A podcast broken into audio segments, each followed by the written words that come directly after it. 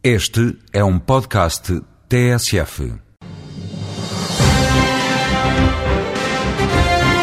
Na estreia do programa Voz Europa com Alexandre David, Paulo Sande, diretor do Gabinete do Parlamento Europeu em Portugal, responde à pergunta qual a diferença entre a Constituição Europeia e o Tratado de Lisboa.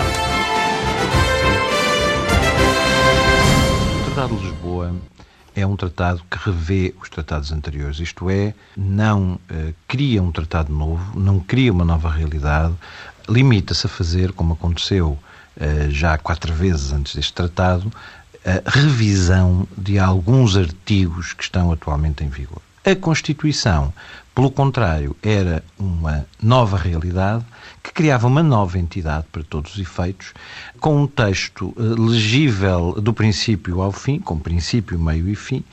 O Tratado de Lisboa é um texto difícil de ler, sobretudo porque, de facto, não tem uh, essa natureza de uma nova realidade.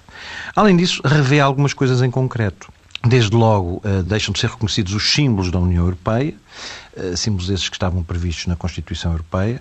Apesar de 16 Estados-membros, numa declaração anexa, 16 entre 27, reconhecerem esses símbolos, substitui uh, a designação Ministro dos Negócios Estrangeiros por alto representante para os assuntos externos e de segurança e mantém os poderes na substância, tira do tratado a Carta dos Direitos Fundamentais, diminuindo-lhe de alguma maneira o estatuto, ela passa a estar num protocolo anexo, reforça a intervenção dos Parlamentos Nacionais através de um controle preventivo da subsidiariedade, isto é, os, os Parlamentos Nacionais passam a ter uma intervenção acrescida em relação ao que se previa no Tratado Constitucional, e também tira do texto do Tratado a ideia do primado do direito comunitário, eh, que é também objeto de uma declaração anexa. Portanto, diz que ele é eh, uma realidade por força eh, de outras fontes, nomeadamente as fontes jurisprudenciais, isto é, das decisões dos tribunais.